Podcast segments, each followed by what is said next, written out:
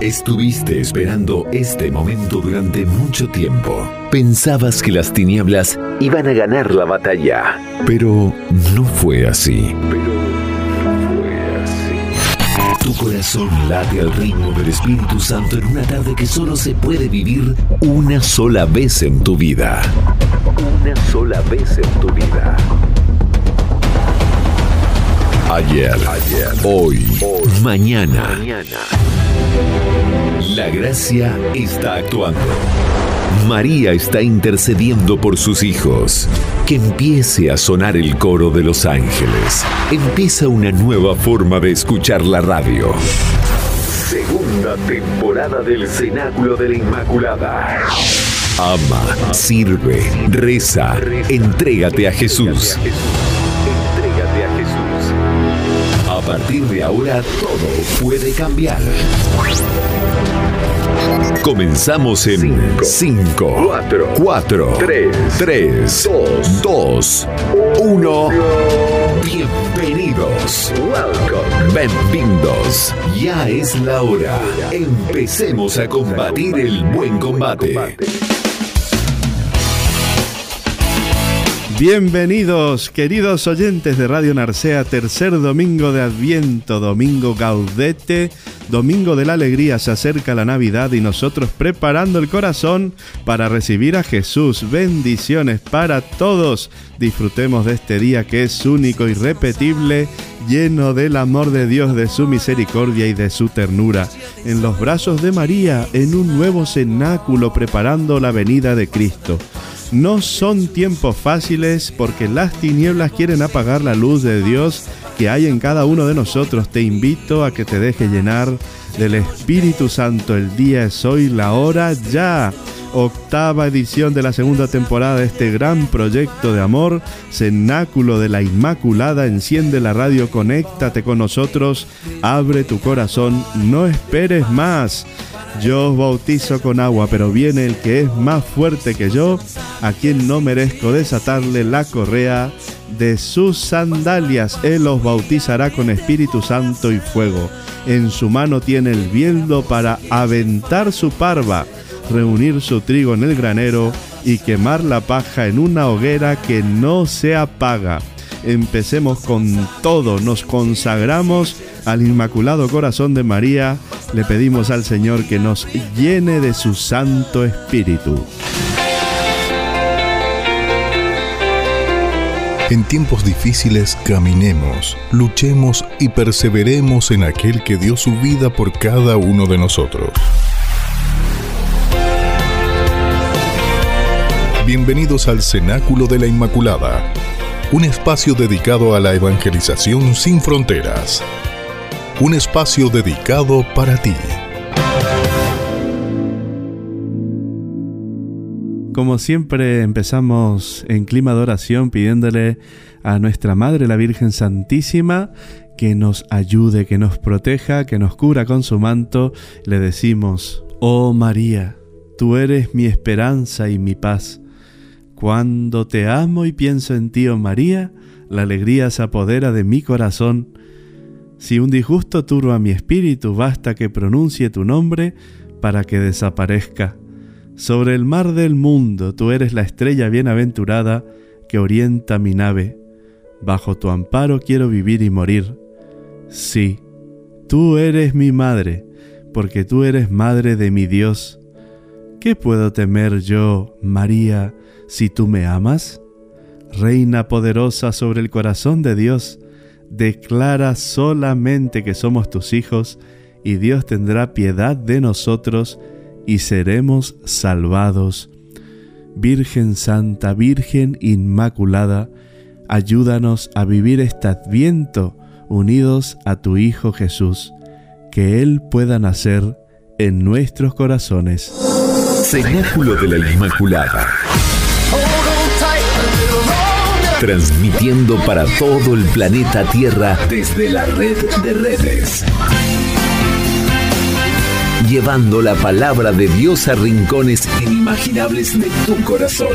El Espíritu Santo encenderá tu vida. Ábrete a la gracia. No temas, solo ten fe. Disfruta de la temporada número 2. Temporada número 2. Abrazos y bendiciones a los oyentes del mundo entero. Argentina, Paraguay, Chile, Brasil, México, República Dominicana, Puerto Rico, continentes, radio escucha de la palabra de Dios desde Pola Dayán, de un rinconcito del suroccidente asturiano, en la frecuencia radiofónica del 107.5 FM Radio Narcea.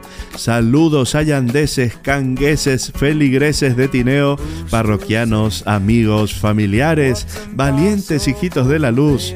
Que Dios os bendiga. Escuchemos la palabra de Dios y su reflexión. La palabra de Dios puede cambiar tu vida. Contáctate con el Espíritu Santo. Conéctate con el amor divino. Edifica tu vida. Abre tu corazón. Y la gente le preguntaba, entonces, ¿qué debemos hacer? Él les contestaba, el que tiene dos túnicas, que dé al que no tiene, y el que tiene alimentos, que haga lo mismo.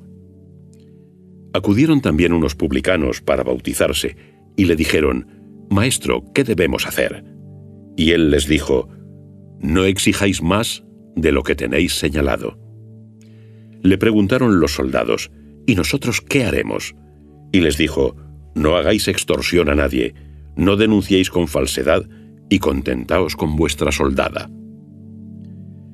Como el pueblo hiciera conjeturas y todos se preguntaran en su interior acerca de si Juan no sería el Cristo, Juan respondió a todos y dijo, Yo os bautizo con agua, pero viene quien es más fuerte que yo, al que no soy digno de desatar las correas de sus sandalias. Él os bautizará en Espíritu Santo y en fuego. Tiene el bieldo en su mano para aventar su era y recoger el trigo en su granero, pero la paja la quemará con fuego inextinguible. Con estas y otras muchas exhortaciones evangelizaba al pueblo. Me llama muchísimo la atención cómo San Pablo se dirige a los filipenses en su carta. Comienza diciendo, Estad alegres en el Señor. Os repito, estad alegres. Cuando en su propia vida, en su carne, estaba sufriendo los padecimientos de Cristo, sus amigos habían sido martirizados, estaba preso, encadenado y con todos los motivos para decir lo contrario. ¿Qué le movía a San Pablo a decir esto? La única respuesta posible es la que nos dice más adelante. Ya no vivo yo, es Cristo el que vive en mí, porque Él es mi riqueza y todo lo estimo basura.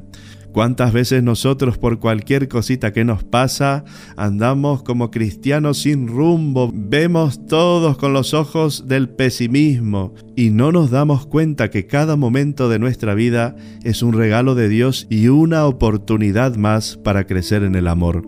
Darle gracias y alabanzas siempre porque solo Él puede transformar nuestro corazón es lo que necesitamos en este adviento, transformar nuestra vida, nuestro interior, todo lo que hay en nuestro corazón que necesita la luz de Cristo, configurarnos con el Señor, estar en guardia, morir al pecado, dedicarnos a amar de verdad, a cumplir el sueño de Dios que tiene para cada uno de nosotros.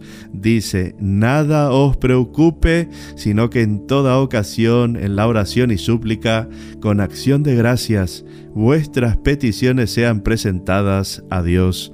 Preocuparse es ocuparse antes de tiempo.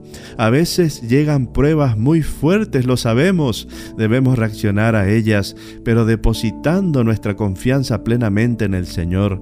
Él puede transformarnos, Él puede hacer todo nuevo, espera nuestras respuestas, no nuestras quejas. Al final veremos la obra terminada. Ahora nos toca batallar, pero con las armaduras del Señor y la paz de Dios que sobrepasa todo juicio custodiará vuestros corazones y vuestros pensamientos en Cristo Jesús. No es quietud de llegar a la nada, al vacío, ausencia de dolor y sufrimiento, la paz de sentirnos amados de verdad, amados por Papito Abba, de un amor que no es caduco, que sabe lo que somos y que sufre con nosotros para que crezcamos en el amor verdadero.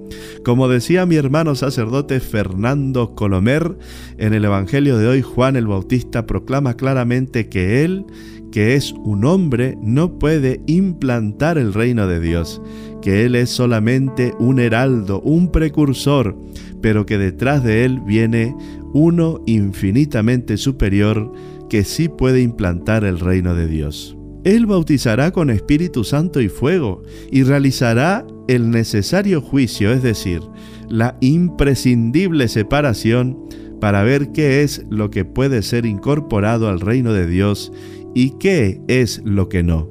Él aventará su parva y reunirá el trigo en el granero y quemará la paja en una hoguera que no se apaga. Así pues el reino de Dios no es obra del hombre.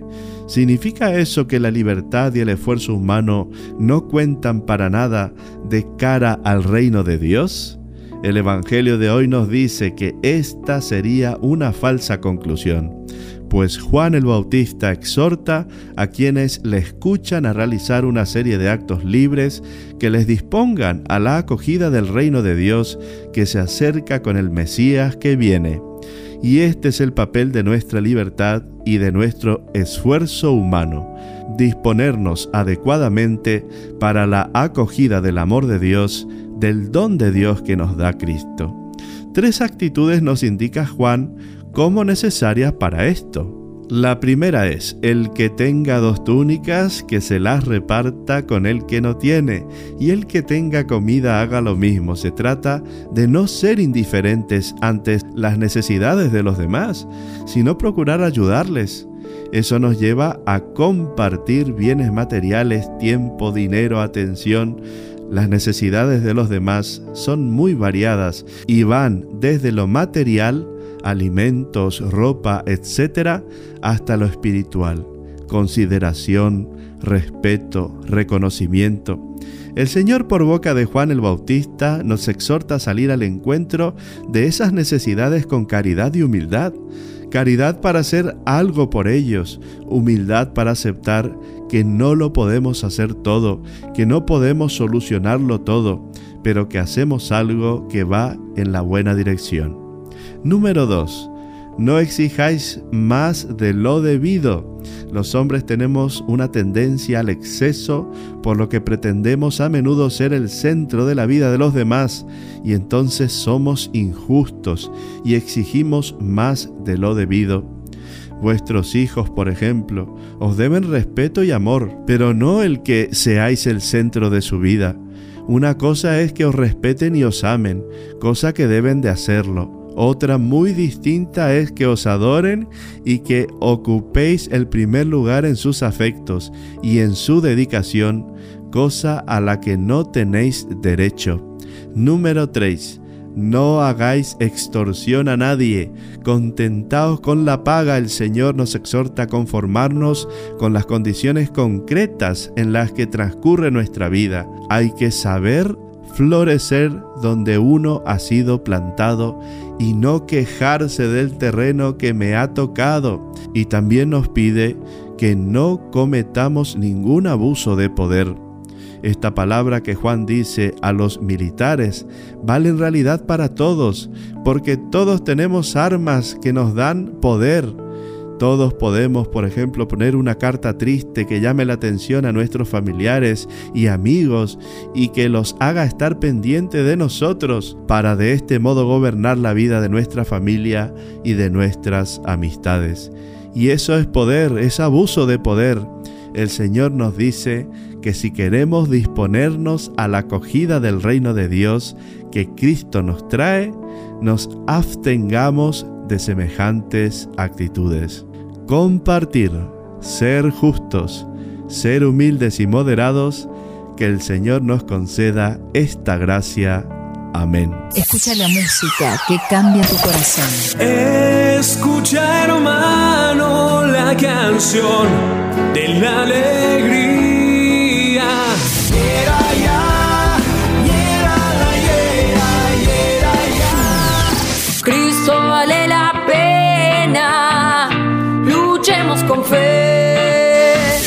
viene a tocar de a ti. Un león urgente que quiere gruñir. Yo tomaré and I found a loaf and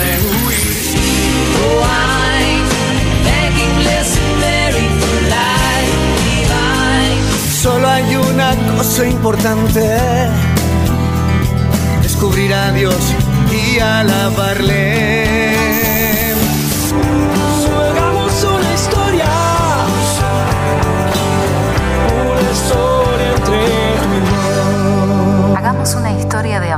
Con Dios. Hoy día 12 de diciembre, domingo, es día de Nuestra Señora de Guadalupe y quiero mandarle un saludito a mi sobrinita Guadalupe, Morena Guadalupe, te quiero muchísimo y también aprovechar que mañana, día 13, día de Santa Lucía, es el cumpleaños de tu mamá, de mi hermanita Yamila. Bendiciones Yamila, te quiero muchísimo. Ahora que estás disfrutando con Catalina, esta hijita que ha nacido hace poco tiempo, mi sobrinita, pasen un día bendecidos en el Señor. Les mando mi cariño, mi oración y mi cercanía. Que lo pasen de maravilla con la protección de la Virgen María.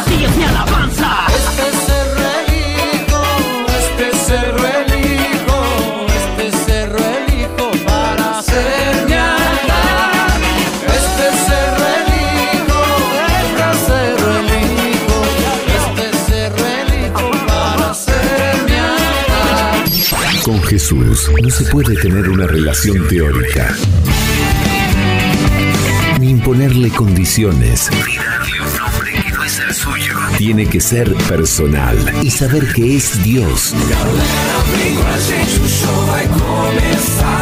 En el fondo, solo me encuentro y me conozco cuando escucho que Dios pronuncia mi nombre. Cuando Él me revela quién soy y a qué me llama. Vivamos esta experiencia de amor. Vivamos un nuevo cenáculo con María.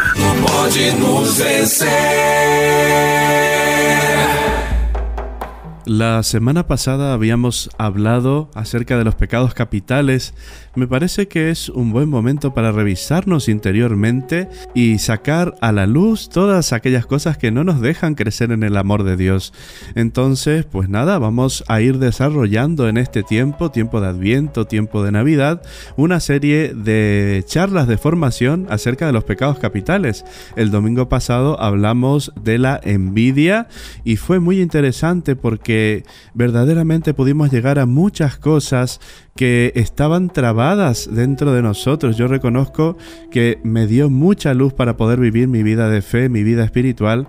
Hoy voy a hablar de la avaricia, un material precioso que lo ha resumido este hermano sacerdote Fernando Colomer. Eh, he escuchado muchísimas charlas de él, él está en YouTube tiene un canal allí, lo buscáis por Fernando Colomer y ya veréis que tiene muchas cosas interesantes. Así que sin más vueltas, vamos a empezar el tema. La avaricia. Un joven que quiere entrar en un monasterio habla con el maestro de novicios. Este le pregunta, si tuvieras tres monedas de oro, ¿las darías a los pobres? De todo corazón, padre, responde. Y si fueran de plata, sin duda alguna, le dice. Y si fueran tres monedas de cobre, entonces no las daría, padre. ¿Por qué? pregunta sorprendido el anciano monje. Porque las tengo, dice. Es ciertamente muy fácil ver la avaricia de los demás, no tanto la propia. Poseer es legítimo. El problema comienza cuando el dinero o los bienes nos poseen a nosotros o nos obsesionan. La escritura es severa con la avaricia, a la que constituye en raíz de todo pecado. Nadie puede servir a dos señores porque aborrecerá a uno y amará al otro, o bien se entregará a uno y despreciará al otro. No podéis servir a Dios y al dinero. La codicia es una idolatría, afirma San Pablo. Todo pecado se fundamenta sobre un deseo natural que es distorsionado o mal interpretado. En el caso de la avaricia se trata del deseo de poseer, que forma parte de las inclinaciones naturales legítimas. El pecado no comienza con el amor al dinero o los bienes materiales, sino con el desorden en dicho amor. No se realiza con la posesión efectiva de los bienes, sino con su mal uso, tal como recuerda San Máximo el Confesor. El pecado se realiza cuando el dinero o los bienes materiales se convierten en el fin de la vida en vez de quedar en un simple medio.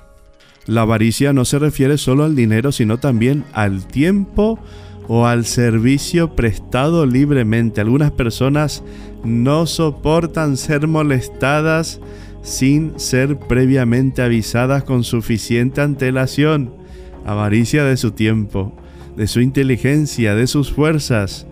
Otras ofrecen gratuitamente un servicio, pero están tan apegadas a él que no hay manera de que dejen el lugar a otros. Esto pasa mucho en las iglesias. Hay voluntarios que lo dan todo menos su dimisión. Los que van pues bien encaminados desde estos principios no se hacen a los instrumentos visibles, ni se cargan de ellos, ni se les da nada a saber más de lo que conviene saber para orar, porque solo ponen los ojos en ponerse bien con Dios y agradarle y en esto tienen su codicia. San Juan de la Cruz nos escribía en su noche oscura.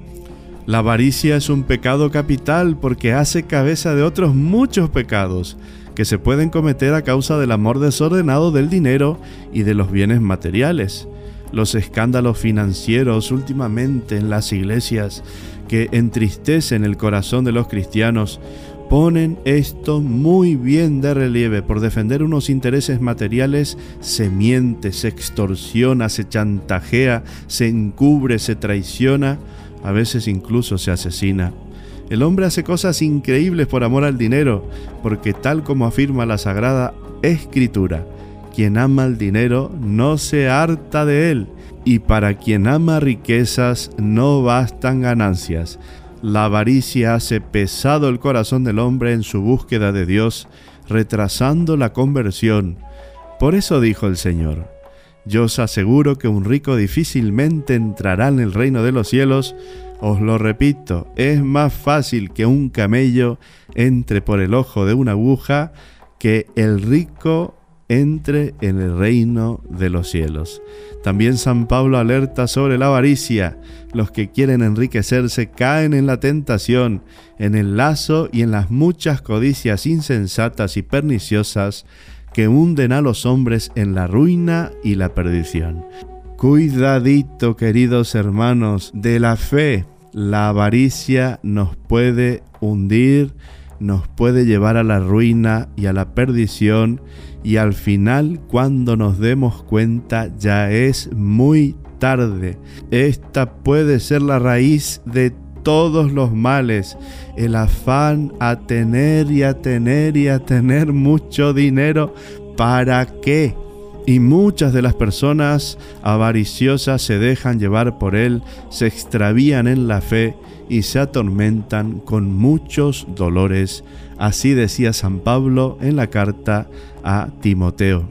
El avaro tiende a excusarse, no se considera avaro, sino un hombre previsor. Hay que tener este dinero, hay que juntar por las dudas, no podemos quedarnos sin él porque puede servirnos para muchas cosas y se va perdiendo la relación y el enamoramiento a Dios, se va perdiendo nuestra relación y nuestro corazón se vuelve como una piedra pensando que solamente las cosas materiales pueden solucionar nuestras vidas. Vamos a un corte musical y volvemos con este tema.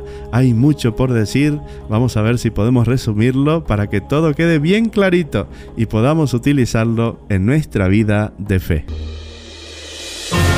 Están haciendo una nueva generación. Los hijos de María. Sigamos luchando, permanezcamos en su amor. Llena de gracia, ayúdanos. Somos tus hijos. No dejes que el maligno enemigo nos seduzca. Tú, que estás llena del Espíritu Santo, ven a rescatarnos. Que nazca un nuevo cenáculo para que unidos a ti, todos lleguemos a Jesús. Cenáculo de la Inmaculada. Siente la intercesión de la Virgen María. Y durante la semana siempre algún día me voy a Cangas porque estoy atendiendo a las hermanitas dominicas de clausura en el convento y también a las hermanitas del asilo. Eh, qué bendición poder acompañarlas. Eh, pero siempre me encuentro con gente de todos los pueblos de Cangas del Narcea. Un abrazo enorme. No voy a decir todos los pueblos porque son muchísimos, pero sigo expresando mi cariño y mi cercanía a todos ustedes, fieles oyentes. Eh, llevo muchos recuerdos maravillosos en mi corazón y aquí siempre me tienen como sacerdote aquí en Pola de Allande. Están las puertas abiertas cuando quieran venir a visitarme. Ya saben que aquí tienen un espacio, una casa un hogar, un amigo que está siempre con ustedes. La noticia de Dios, nacido de la estirpe de David y constituido hijo de Dios con poder según el Espíritu santificador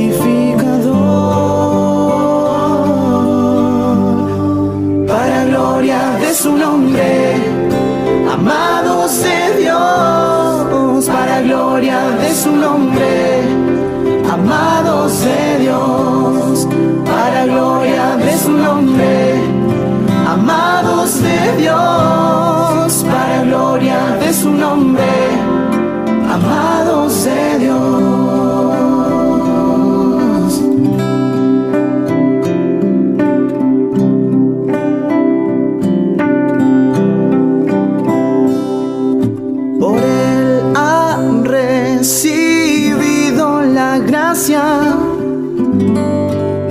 la misión apostólica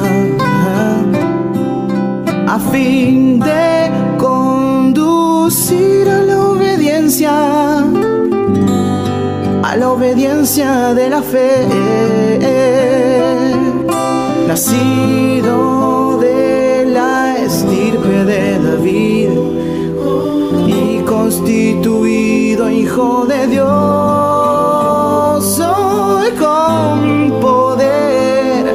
según el Espíritu santificador. Abre tu corazón. Deja que Dios tome el control. Anímate a caminar en esta gran historia de amor. Los santos no fueron perfectos, sino personas que se dejaron transparentar por el amor de Dios.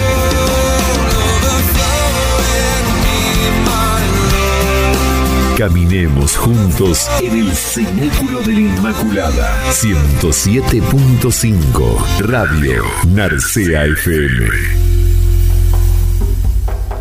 ¿Será que somos avariciosos?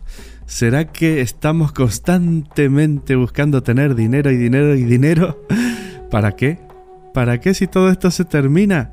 Ojalá que nuestra vida pues pueda estar llena del Espíritu de Dios y que el dinero sea un medio y no un fin en nuestra vida. El apetito desordenado de dinero no deja de producir efectos perniciosos. Es una de las causas de los numerosos conflictos que perturban el orden social. El décimo mandamiento prohíbe la avaricia y el deseo de una apropiación inmoderada de los bienes terrenos prohíbe el deseo desordenado nacido de la pasión inmoderada de las riquezas y de su poder. Cuando la ley nos dice, no codiciarás, nos dice, en otros términos, que apartemos nuestros deseos de todo lo que no nos pertenece, porque la sed del bien del prójimo es inmensa, infinita y jamás saciada, como está escrito, el ojo del avaro no se satisface con su suerte. Aquí se puede empalmar con aquello del análisis de la subjetividad contemporánea, donde se habla de la síntesis de la ley de Dios encerrada en el precepto no desearás. La síntesis de la ley, no desear. Toda la ley se orienta solo a esto, a hacer al hombre moderado, hacer pues al hombre hijo de la palabra, no del impulso inarticulado y sin intención la síntesis de la ley más conocida y repetida por todos es la que la reduce al único mandamiento del amor al prójimo o eventualmente al doble mandamiento del amor de Dios y al prójimo. Pero en el Nuevo Testamento existe también otra síntesis de la ley, menos conocida y sin embargo no menos necesaria, que reduce toda la ley a este otro mandamiento. No desearás, es decir, no harás de tu deseo mudo y ciego, sin intención y sin palabra, la medida suprema del bien y del mal. Es indispensable considerar esta segunda síntesis para que también la otra adquiera un significado verdadero y unívoco. No es en efecto inmediata y fácilmente claro que quiere decir amar, Toda la argumentación de Pablo en este pasaje de la carta a los romanos sigue de forma bastante transparente el relato del pecado de Adán, aunque no venga expresamente citado. El pecado es entendido casi como equivalente de la concupiscencia, del deseo sin medida, casi como equivalente, no del todo equivalente. El apóstol puede distinguir entre dos diciendo que el pecado provocó en mí toda concupiscencia, toda clase de deseos, según algunas traducciones sirviéndose precisamente de la ley misma. Entre el pecado oculto y el pecado manifiesto, entre el pecado latente y el pecado que por el contrario ha tomado vida para darme la muerte, está el acto exterior, ese acto precisamente del cual solo la ley parece, al menos en una primera aproximación, quererse ocupar. En el relato del pecado original, la propuesta de la serpiente tiene que ser verificada con los ojos y con la boca. Los ojos de la mujer, abiertos por la propuesta de la serpiente, ven que el fruto prohibido tentaba el apetito, era una delicia de ver y deseaba para tener acierto. Sin embargo, esos ojos la engañan. El conocimiento del bien y del mal, buscando con la boca y con los ojos, no produce la sabiduría verdadera, la que indica el camino de la vida, sino más bien el conocimiento de la ineludible vanidad del deseo humano de vivir. Según el lacónico aviso dado con anterioridad por Dios mismo, del árbol de conocer el bien y el mal no comas, porque el día en que comas de él tendrás que morir. La mala sabiduría deseada por la mujer debe llamarse más bien astucia. La serpiente en efecto era el animal más astuto y no el más sabio. La astucia sugiere precisamente al hombre buscar el conocimiento del bien y del mal mediante la cauta prueba de todas las cosas. Las pruebas consiste en esto, llevar a la boca todo lo que parezca atractivo a los ojos, para verificar de esta manera la actitud efectiva para saciar este conocido deseo por el que el hombre está inquietado siempre desde el principio. Curiosamente, el apóstol Juan habla del pecado del mundo en unos términos muy semejantes a los del relato del Génesis. No améis al mundo ni lo que hay en el mundo. Quien ama al mundo no lleva dentro el amor del Padre, porque de todo lo que hay en el mundo, los bajos apetitos, los ojos insaciables, la arrogancia del dinero, nada procede del Padre, procede del mundo.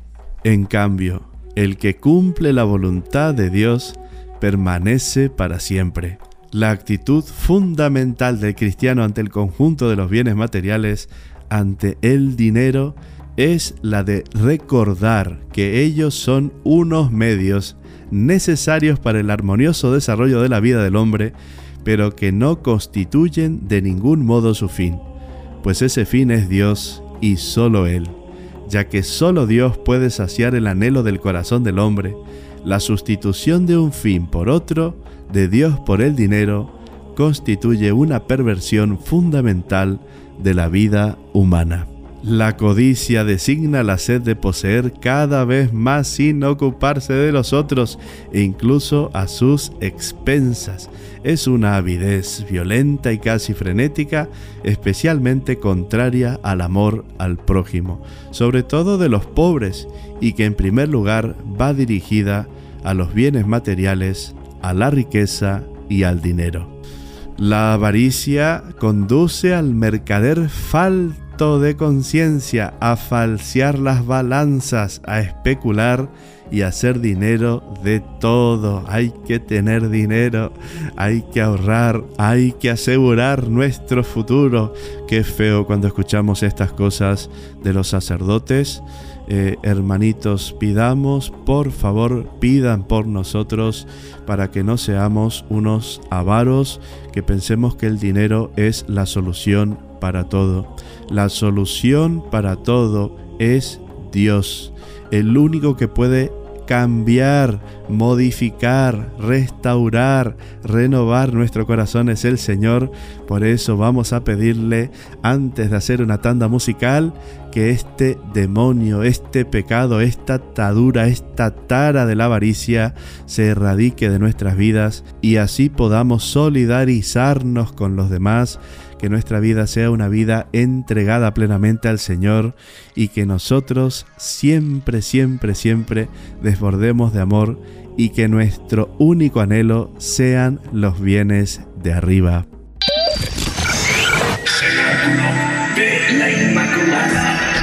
Radio Narcea. Estamos viviendo tiempos muy difíciles después de la pandemia y todavía seguimos viviendo las consecuencias y el desconcierto porque eh, hay mucha mala información o mejor dicho nos desinforman, no nos aclaran las cosas como tienen que ser, pero la gente está padeciendo muchísimo y yo creo que eh, nosotros eh, en la iglesia nos tiene que interpelar esto, ¿no? Porque el tema de la solidaridad, el de poder compartir, el poder donar, no solo nuestro tiempo, nuestro espacio, nuestra atención, sino también nuestros bienes, aquellas personas que están necesitando. Hay mucha gente que no puede llegar a fin de mes, que están pagando alquileres, que no tienen para comer, que están pasando verdadera necesidad, que tienen unos problemas importantísimos que no pueden resolver y nosotros no podemos eh, ser indiferentes a estas cosas, hermanitos, especialmente a los sacerdotes, os pido, a los que tenéis cáritas en vuestras parroquias y también si conocéis a algunas personas que están pasando por necesidad, no acumuléis bienes, ayudad por favor, esa es la misión que nos ha pedido Jesús. Eh, Dios provee siempre, Dios da siempre al que tiene corazón generoso, a los que se comparten, a los que se parten como la Eucaristía el Señor nunca los deja. Por eso, hermanitos, generosidad y pidamos al Señor que nos libre de todo peligro, especialmente de la avaricia. En el Nuevo Testamento condena con vigor la avaricia, la que asocia con la impureza y con la idolatría, declarándola absolutamente incompatible con el reino de Dios. El Nuevo Testamento diagnostica con precisión, la codicia es una idolatría La razón estriba en que ella entrega el corazón del hombre que solo pertenece a Dios a unos bienes creados, porque donde esté tu tesoro, allí también está tu corazón. El único tesoro digno del hombre es Dios. La avaricia sustituye a Dios por el dinero y esa usurpación constituye una verdadera y propia idolatría. Nadie puede servir a dos señores porque aborrecerá a uno y amará al otro, o bien se entregará a uno y despreciará al otro. Y muchas veces decimos, ay, no sé qué me pasa en la fe, estoy frío, no sé por qué mi vida está, estoy pasando por un desierto. No estás pasando por ningún desierto. Lo que pasa es que tu corazón está embotado por el dinero, se ha cerrado, se ha puesto negro. Solo piensas en ello y no puede entrar Dios allí y no puede hacer aquello que Dios ha pensado para ti en tu santidad. Eh, este diagnóstico nos tiene que hacer pensar que la codicia es verdaderamente idolatría, que esta avaricia sustituye a Dios y pone el dinero en primer lugar en nuestro corazón. El dinero es, por tanto, hermanitos, tan solo un medio, un instrumento, y el creyente debe emplearlo de tal manera que le sirva para alcanzar la vida eterna. Dad y se os dará. Una medida buena, apretada, remecida, rebosante, pondrán en el alda de vuestros vestidos, porque con la medida con que midáis se os medirá. Llevad el diezmo íntegro a la casa del tesoro, para que haya alimento en mi casa. Mirad y guardaos de toda codicia, porque aún en la abundancia la vida de uno no está asegurada por sus bienes. No te fatigues por enriquecerte, deja de pensar en ello. Y ciertamente es un gran negocio la piedad, con tal de que se contente con lo que tiene, porque a vosotros no os ha atraído nada del mundo y nada podemos llevarnos de él Mientras tengamos comida y vestido, estamos contentos con ello, pidiendo a Dios que Él sea nuestra gran riqueza. No te fatigues por enriquecerte, deja de pensar en ello, decía Pedro. Como el agua apaga el fuego llameante, así la limosna extingue el pecado.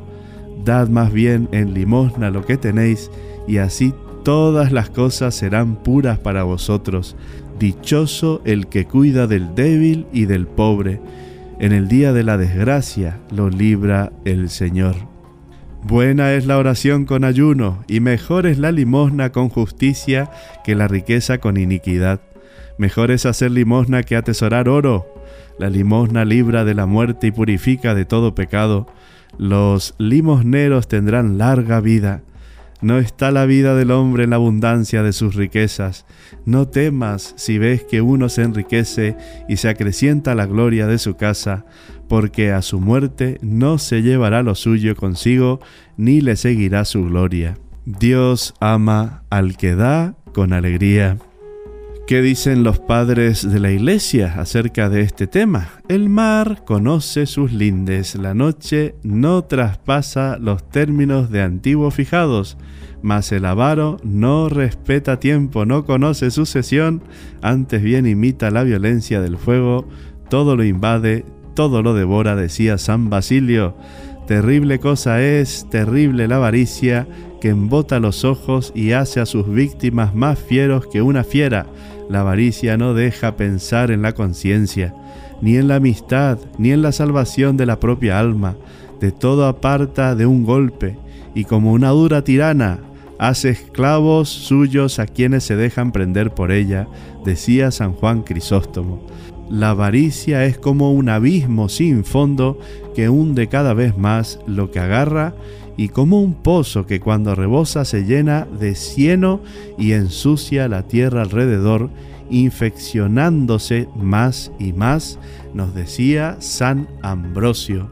Lo mismo que os dije que lo malo no es el vino sino la embriaguez, así lo malo no es la riqueza, lo malo es la avaricia, lo malo es el amor al dinero, Una cosa es el avaro, otro el rico.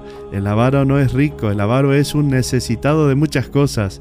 Y el que necesita de muchas cosas no puede decirse que sea un opulento. El avaro es guardián de su dinero, no dueño, esclavo, no señor, decía también San Juan Crisóstomo.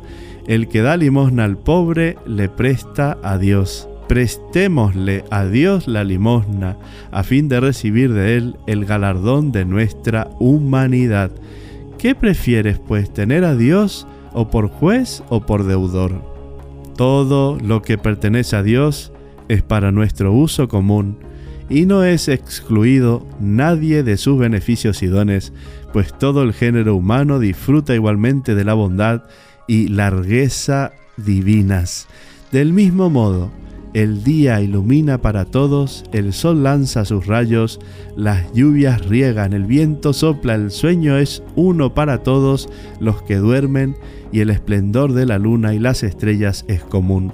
Cualquier propietario que según este ejemplo de equidad parte sus rentas y sus frutos con sus hermanos, en tanto que se muestra justo y caritativo, en estas donaciones gratuitas, es imitador de Dios.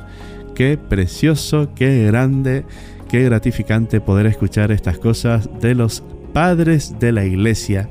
Vamos a una tanda musical y volvemos con más.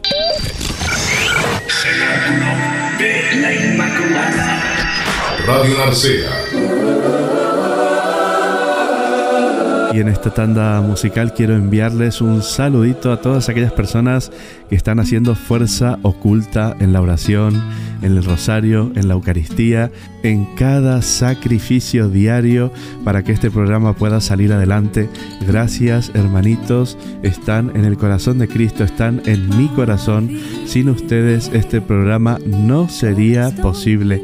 Gracias por vuestras oraciones, gracias por entregar vuestras vidas para que este proyecto de Dios, este proyecto de la Virgen María, salga adelante.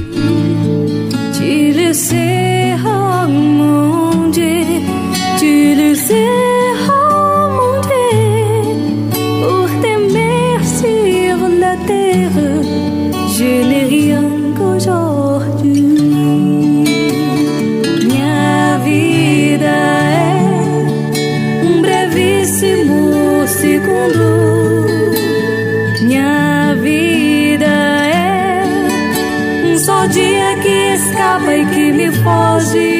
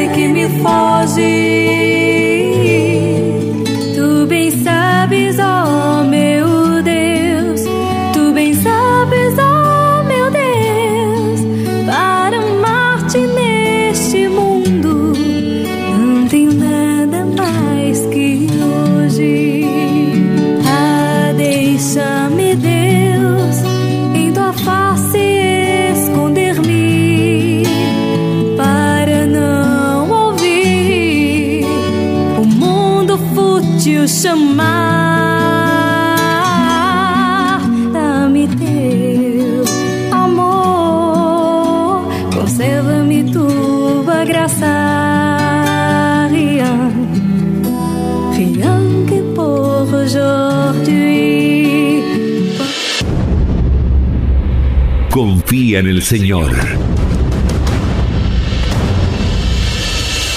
Ya deja atrás esos miedos y atrévete a luchar con valentía contra esos sentimientos que no te dejan avanzar. Hoy, más que nunca, los cristianos convencernos de que no podemos ser cobardes ni miedosos. Tenemos que dar la batalla hasta que exhalemos nuestro último aliento. Cenáculo de la Inmaculada. Cenáculo de la Inmaculada. Y en este cuarto bloque vamos resumiendo, vamos a poner un resumen y ver si podemos sacar ideas claras de tantas cosas que hablamos sobre la avaricia.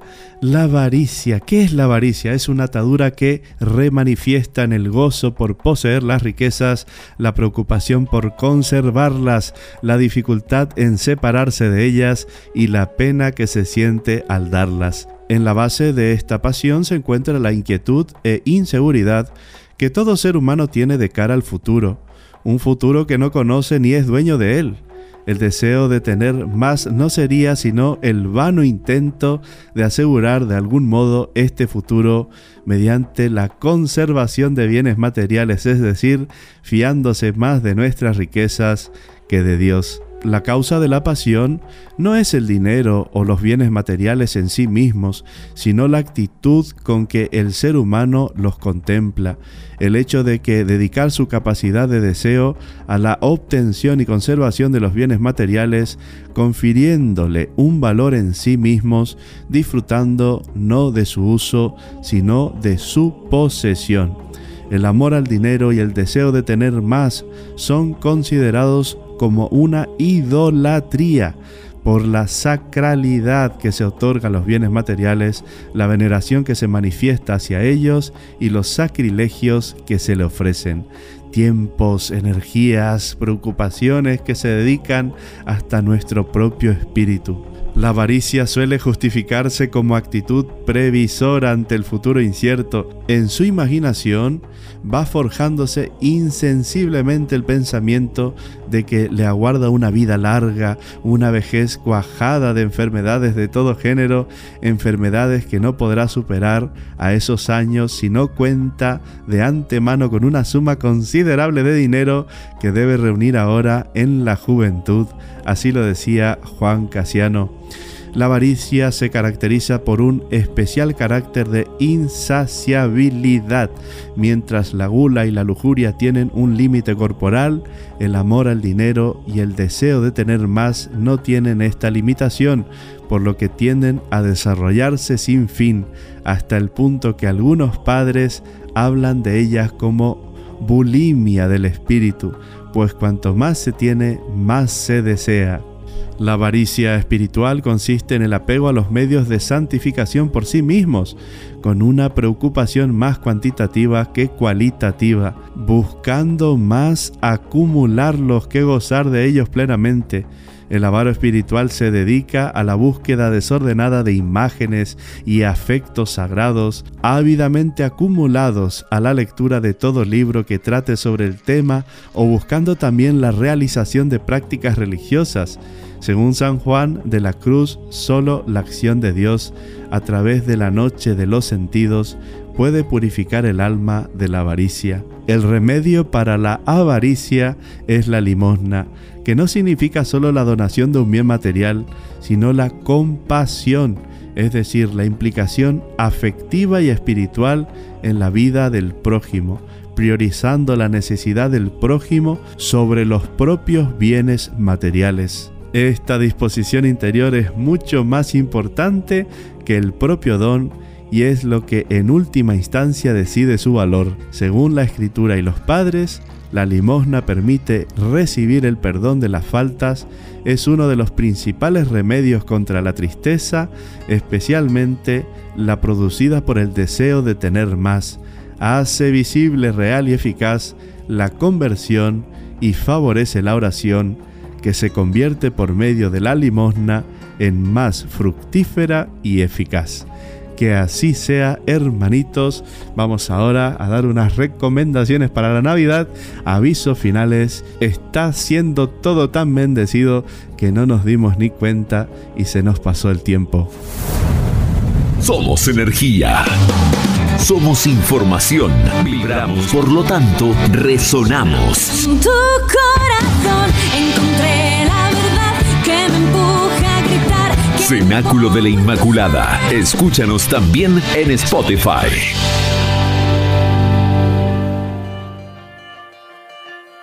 La Navidad está cerca y necesitamos prepararnos.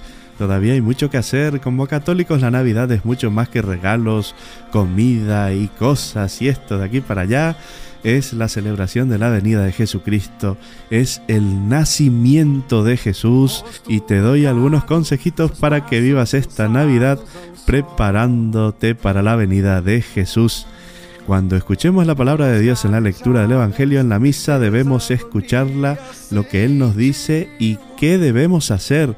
Una vez que recibimos su mensaje, hagamos algo con este mensaje y no nos quedemos sentados esperando pasivamente a que Dios haga algo. Haz espacio para Cristo en tu corazón. No se dejen envolver en el caos y el ajetreo de la temporada secular de la Navidad. Disminuya la velocidad y concéntrese en la alegría de la venida de Jesucristo.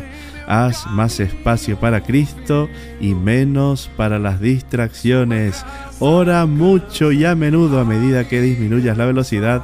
Ora para que Dios te guíe a la acción e invite al Espíritu Santo a que te abrace con su amor. Es el amor del Espíritu Santo esperando ansiosamente para colmarte de gracia. Limpia tu espíritu. Tan importante como poner en orden a tus invitados en esta temporada es limpiar tu alma para Jesús. Ve a confesarte y pídele a tu sacerdote orientación sobre la preparación para Cristo. Alégrate, sé alegre, sin importar qué. Ser feliz en tiempos difíciles es difícil de lograr, pero es la manera perfecta de compartir la gloria de Dios durante la temporada de Adviento. Todos podemos beneficiarnos de ser un poco más optimistas y más lentos para juzgar. Sé la persona feliz y contenta incluso cuando parezca apropiado ser un cascarrabias. Y por último, prepárate para la segunda venida. Celebramos la venida de Cristo para salvarnos a todos del pecado, pero no olvidemos que Cristo vendrá de nuevo para llevarnos a la vida eterna. Tenemos mucho que esperar, ¿es así o no? Después de todo, lo que le sigue al adviento es un tiempo que nos recuerda la misericordia y el amor de Dios.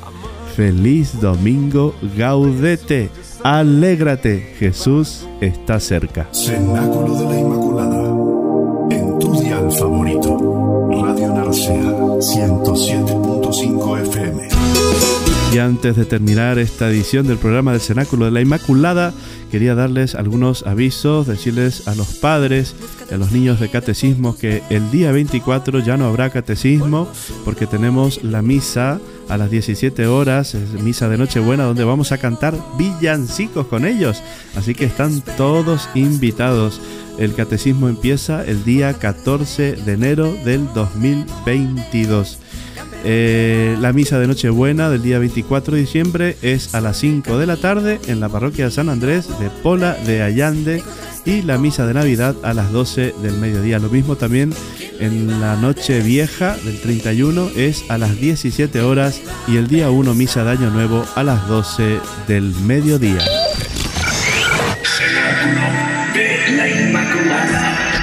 Radio Narcea. Hasta aquí llegamos amigos, qué rápido, con ganas de más. Anímate a caminar en las sendas de Jesús, que tengas un día lleno del amor de la Santísima Trinidad y la protección de nuestra Madre la Virgen del Avellano. Os recuerdo que repetimos este programa todos los lunes a las 12 del mediodía en tu frecuencia favorita Radio Narcea 107.5 FM. También puedes encontrarnos en Spotify y desde radionarceatv.es transmitiendo en la red de redes para todo el universo digital. Gracias por acompañarnos, por estar siempre. Feliz domingo gaudete. Dios te bendiga. Esto no es el final.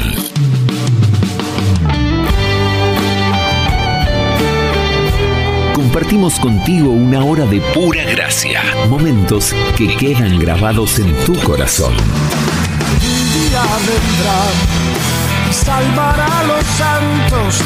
Cenáculo de la Inmaculada. Cenáculo de la Inmaculada. Volveremos la semana que viene a la misma hora en tu frecuencia favorita. Que la gracia de Dios inunde tu corazón y te llene del Espíritu Santo. Rezamos por ti.